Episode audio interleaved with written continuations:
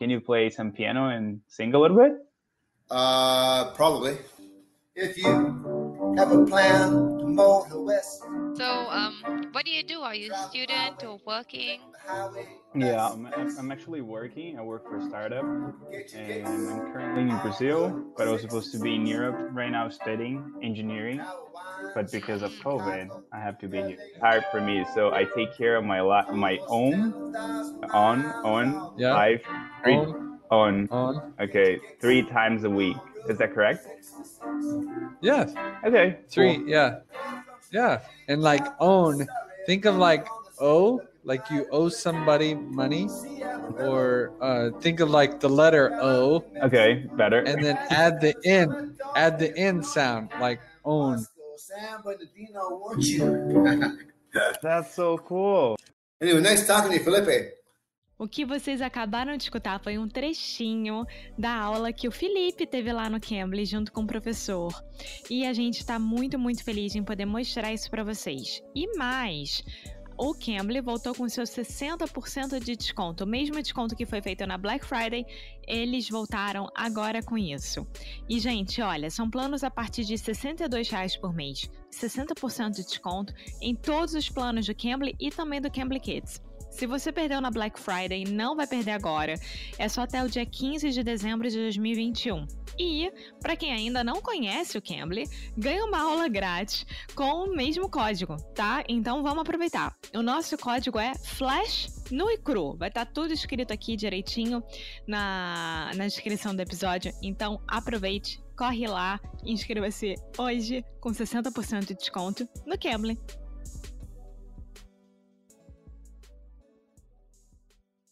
This is English no Cru Rádio, and I think today is really the last day of our kind of temporary book club. Yeah. It's weird because yesterday, yeah, last night I posted on Instagram stories like what Google was suggesting for me to read as an article. And it was all over the place, like how Diana, the Princess Diana, went to a cemetery and comfort a mom.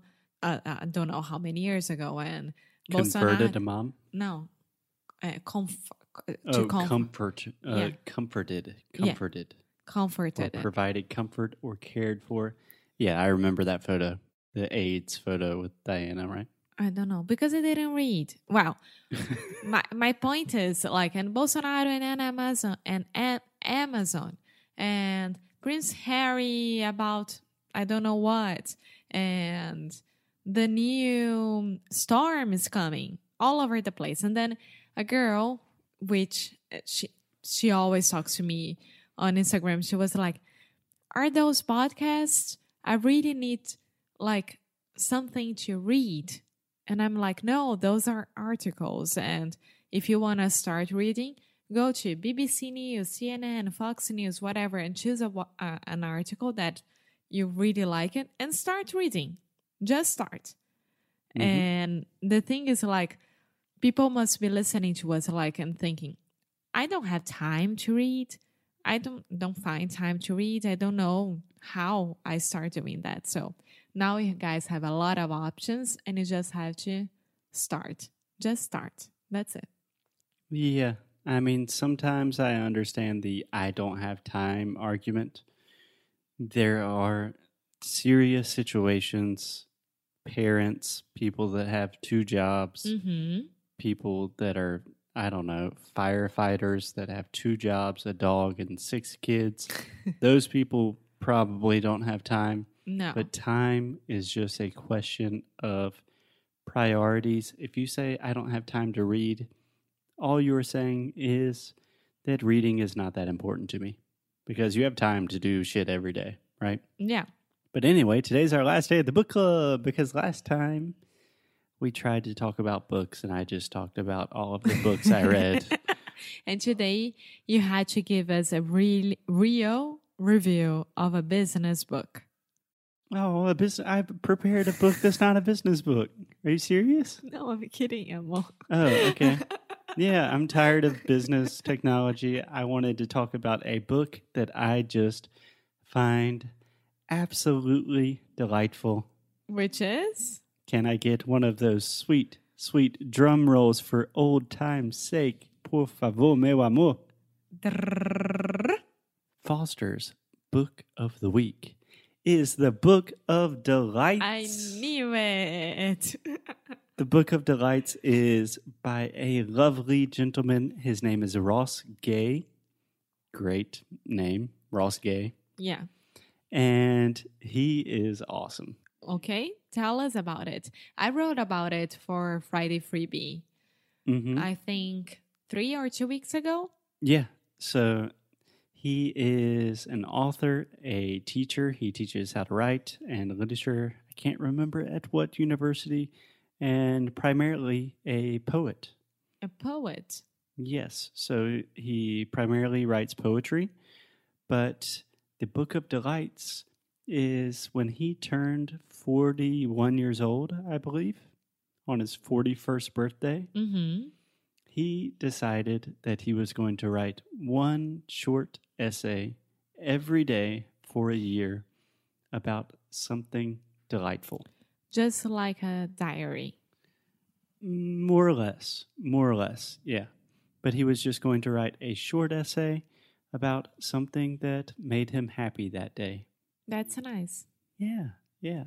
That's nice because I think that when you have this compromise with yourself to sit down and write about a situation, about anything that brings you delight, Mm-hmm. you start paying attention at things that maybe you would never hmm Pay Paying attention to. to. Yeah. Okay. You start paying attention to things that you would normally never pay attention to. Yeah. Yeah. Yeah, he even says that in the book, and I've listened to like interviews and podcasts with him as well.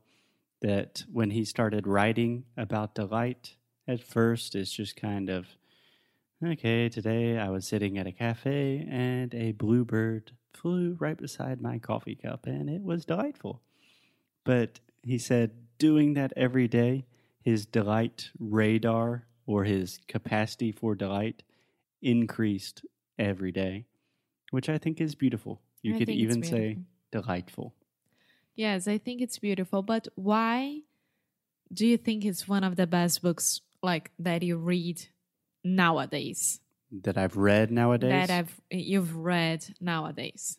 okay, so if you've listened to the most recent episodes, you will probably have recognized that I've read some weird shit. A lot of business books, a lot of technology books, a lot of books about mental health. And this is just kind of a different, really light-hearted, fun book.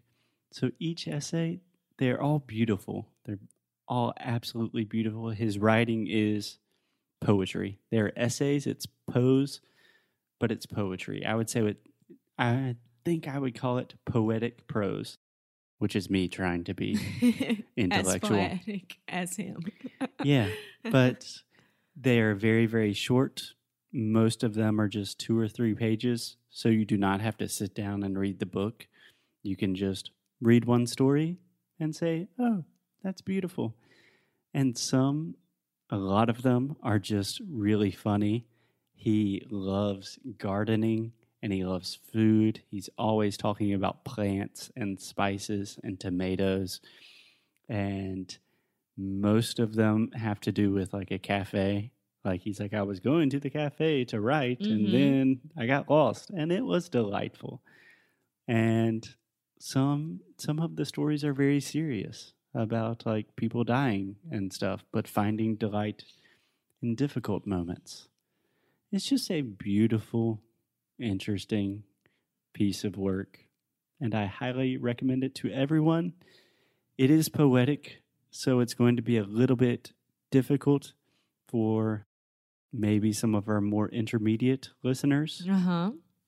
But if you have the chance, I would highly recommend listening to the audio because he has a fantastic voice. His voice just makes you smile. The book made me smile, and I think it will make you smile too. So if you had if you have to choose a moment of delight of today, which would be? If I had to tell our listeners about Yes. a delightful moment from our day today, Yeah. Okay, so we're recording this on a Sunday, and we had so many moments of delight. Choose one. The, to be honest, probably the most delightful thing was we were returning home after a delightful brunch, which was excellent. You could say delightful.